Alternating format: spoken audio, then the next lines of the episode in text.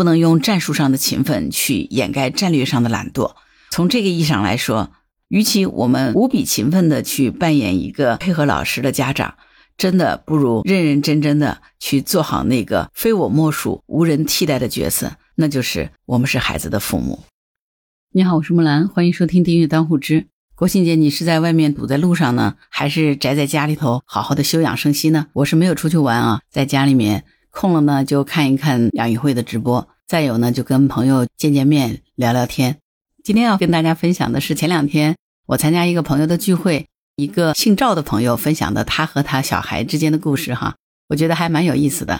偷懒的老赵和他女儿的故事。老赵今年五十岁刚出头，他有个女儿呢，现在在九八五上大三。结果那天我们聚会的时候呢，大家就让他分享分享自己是怎么教育他女儿的。结果老赵语出惊人啊，他说他对女儿最大的教育呢，就是不配合学校老师的教育，偷懒，阳奉阴违，所以呢才有了女儿的今天。他说否则的话，女儿今天也许是一个情绪抑郁的小孩，不见得能够有今天这么美好幸福的人生。老赵到底是怎么偷懒的呢？他是这么说的哈，他说他呢对于孩子的老师呢，大部分的时候呢是打哈哈比较多。认真探讨的时候少。他女儿从幼儿园到大学，对于孩子的老师呢，他是尊敬多于配合，大多都是阳奉阴违。为什么要这么不配合老师对孩子的管教呢？因为他觉得呢，第一呢，是因为老师本来就非常负责任了，对学生的要求已经是全方位无死角的，他觉得真的已经足够了，索性就偷懒放手给老师管。而他们家女儿呢，很不幸，从小学到初中到高中上的竟然都是。本市最好的学校，他说倒不是因为他花钱找人，而是刚刚好他买的房子呢，后来都成了有名的学区房。尤其是孩子的小学，上了本市一所据说排名第一的、口碑卓著的小学。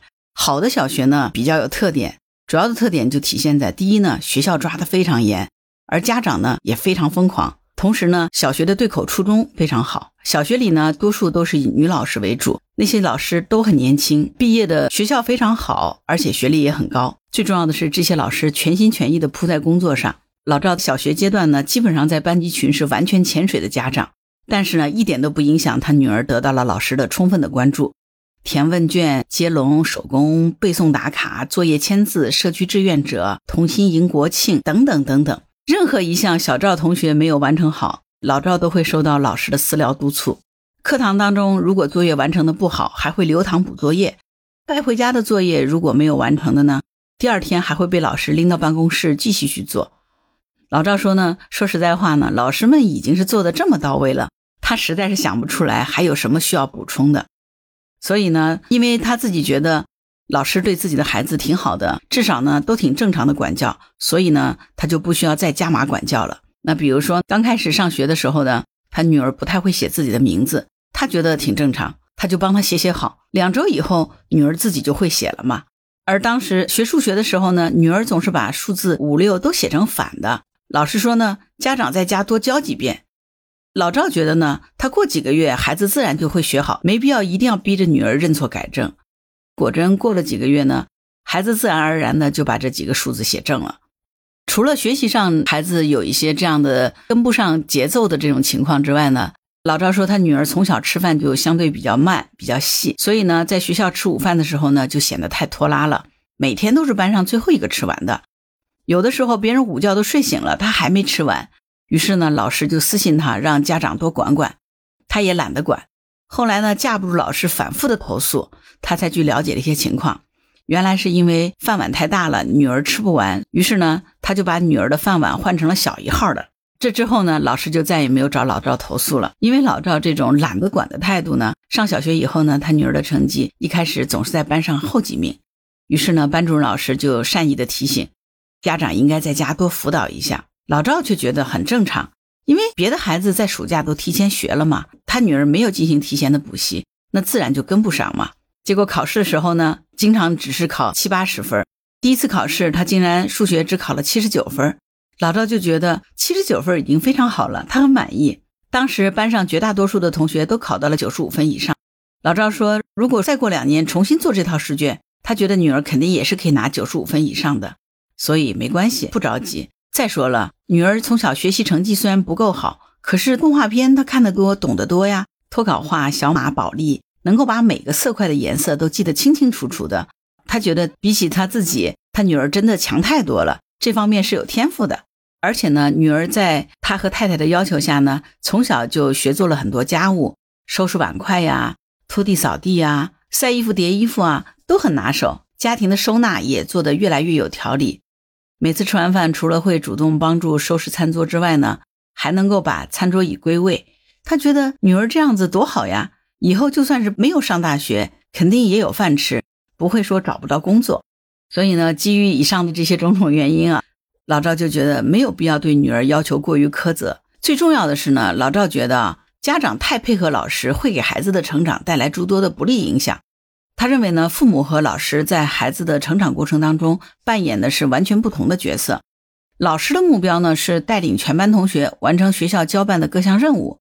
课堂教学、作业考试、课堂纪律、午餐、午睡、上学放学的秩序、订阅报刊、购买保险、板报手绘、节目表演等等等等，诸如此类，各种各样的工作也是很繁忙的。而且呢，学校为了确保每个老师都能够重视并且全力以赴，还制定了专门的考核目标、期末排名、年度评优。那校长之所以去制定这些工作计划呢，都是为了落实教育局的各项文件规定。课堂教学呀、校园管理啊、课外活动、安全教育等等，学校必须逐一的落实。同时呢，期中、期末进行联考，尤其是之后的中考啊、高考，不管是主管部门还是家长，其实都是非常重视成绩排名的。教育局呢，他也不是吃饱撑的，非要天天对学校指手画脚。教育局也是受制于上级的领导、家长的意见，还有社会舆论的。尤其是在那个年代，家里头基本上都是独生子女嘛。他女儿呢，又是在这种比较好的学校里读书，很多家长真的是非常非常的勤奋啊！一看到学校或者是学生有什么事儿呢，就会到市长热线去投诉，或者是通过其他方式把事情闹大。最后呢，这些都会变成一根根的绳索，捆住了所有的学校和学生。当这些绳索多了以后呢，最终就连成了一整个网。教育局、校长、老师、学生、家长，个个都被捆得严严实实的，真的是苦不堪言。没有办法嘛，因为很多家庭都是独生子女，对孩子的教育来说呢，绝大多数的父母都有超过正常的预期。父母对于教育越关注，教育的问题其实就越大。老赵说，就是因为在那个时候想明白了这些道理，他对于女儿的学校教育完全放弃了加码和配合，基本上就是听之任之。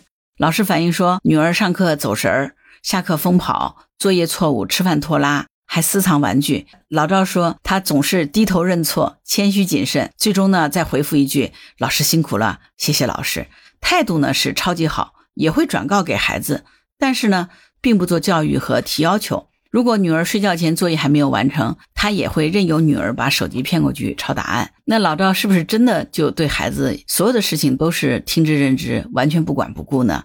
他说其实也不是。老赵说他很重视和孩子的沟通。也很重视鼓励孩子。女儿在学校被老师批评，经常是垂头丧气的回家，老赵就会给她讲老师的工作环境，还有老师面临的困难，让孩子意识到他挨批评的价值。孩子呢，很快就会释然了。孩子考试分数班上排名倒数，其实心里是十分忐忑和害怕的。但是老赵每次都兴高采烈的，对于他能做对七十分、八十分的题目感到很开心。女儿看到他并没有什么失望和生气的情绪呢。自然压力也就放下了。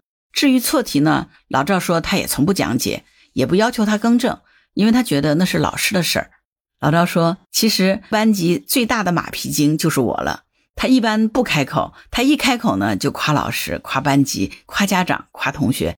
当然，老赵说他的马屁最多的就用在自己孩子身上，以至于孩子的妈妈评价他说，在你眼里，你的女儿什么都好，就没有任何不好。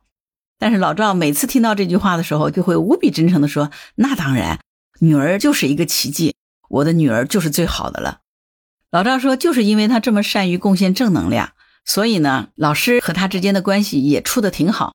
有的时候还会把家长课堂这样的任务交给他。演讲这件事儿呢，他是最擅长的了。所以为了给孩子班级上家长课堂，他经常是做充足的准备。每次他都能把全班同学逗得前仰后合，同学们开心的很。”这无形当中呢，他就给自己原本成绩差、被孤立的女儿呢，增加了不少同学缘儿。老赵觉得，在整个家校联系当中呢，他更多的是充当解压的作用，因为孩子需要解压。女儿呢，已经被学校三面合围了，作为父母呢，必须是网开一面，让孩子多多少少要享受一点自由放松的滋味，有机会去探索自己感兴趣的东西，或者是不受干涉的胡乱思考。这个呢，才是孩子成长非常重要的一点。同时呢，老赵认为，作为父母呢，一定要成为孩子的底气，要让孩子放心，哪怕是有一点小小的出格行为呢，爸妈也会给他兜底的。因此，孩子就敢大胆的去尝试，不会畏手畏脚。而另一方面呢，老赵觉得老师也是需要解压的。那么，老师在 QQ 里面或者是电话联系他的时候呢，他肯定是因为有一大堆焦头烂额的事情。作为家长呢，他只要安安静静的倾听，老老实实回答，不给老师添乱，不给老师增加压力，这也算是对老师做了一点小小的贡献了。现在的小学和初中呢，女老师基本上占了绝大多数。作为女性，经常会有脆弱的时候，也容易情绪化。那谁还不是个宝宝，对不对？所以老赵觉得也需要对老师有所理解。老赵最后总结说，就是因为这样子，女儿大概到了初二开始呢，突然学习上就开窍了，自己的自律度也出来了，而且呢后劲儿很足，他也没怎么操心，女儿就考上了很好的高中，情绪也非常稳定，成绩就这么一路上来了，最终呢考上了自己心仪的985的大学。他觉得这一切呢都是上天最好的安排。他最大的心得就是，好像从小到大，他允许女儿去探索和成长，找到了做自己的机会。最终呢，女儿也真的就成为了他自己。这就是甩手掌柜老赵和他女儿的故事，挺有意思的一个人啊。我不知道老赵的故事对你是不是有所帮助啊？我们做父母的总是望子成龙，就一代人的命运来看呢，你会发现哈，费了老大劲儿之后呢，人生最终是殊途同归的。关于这点呢？我觉得还是挺有感触的。其实身边有很多朋友，在上个世纪呢就去国外读研读博，到现在呢，这些留在国外的也没见得就比国内的强多少。有的同学呢年纪轻轻就很发达了，后来呢也都被一个个同学超过了。甚至说身边有一些读了北大清华的同学，留校当了院长教授的，可是他们生活当中一地鸡毛的问题呢，一点也没见少。其实说到底呢，大家所面临的生命的课题都是差不多的。所以，作为父母呢，对于孩子，我们不需要期待太高，最好呢是不要有任何的期待。教育子女和咱们进行科研、进行创业、进行管理，它是不太一样的，并不是付出就一定是回报这样一个简单的反馈机制。孩子是一个活生生的人，是一个独立的灵魂个体，和我们做父母的一样，都是人。他不是物品，也不是附属品，他不是我们生命的延伸，他就是他自己。他来这个世界走一遭呢，就是来做他自己生命的探索的。就像身为父母的我们，我们也不是父母的附属品和从属物，我们也是一个生命个体。人到中年，回想一下自己所走过的这些路，真正的就是生命的探索，对吧？子女的成长也是一样的。老赵讲的这个故事看似躺平，但是我觉得他恰恰是在鸡娃和躺平之间走了一条中庸的路。也就是尊重客观规律，尊重孩子的天性，做孩子人生的旁观者，而不是干预者或者是打压者。就像老赵说的，老师管教全班的孩子，这是一套反复提炼出来的科学有效的办法，为的是实现教学的工作目标。通常这是卓有成效的。如果家长太配合了，结果呢，就是全班的整体管理水平提升了，但是呢，代价就是自己的孩子四面围城，无处可逃。回到家里还是学校的那种氛围，长此以往，也许更加容易厌学，甚至有可能产生抑郁。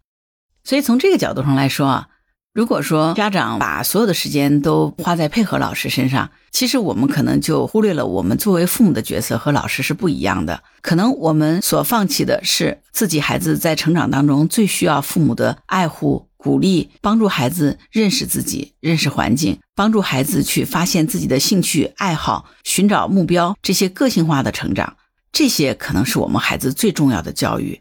对于家长来说，配合老师而放弃了这些，绝对是得不偿失的。我们常常听到一句话，说的是不能用战术上的勤奋去掩盖战略上的懒惰。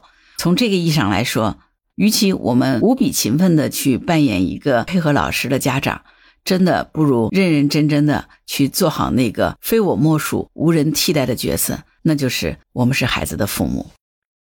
好了，关于本期话题，你是怎么想的呢？关于孩子的教育，你有什么想法呢？欢迎在评论区留言。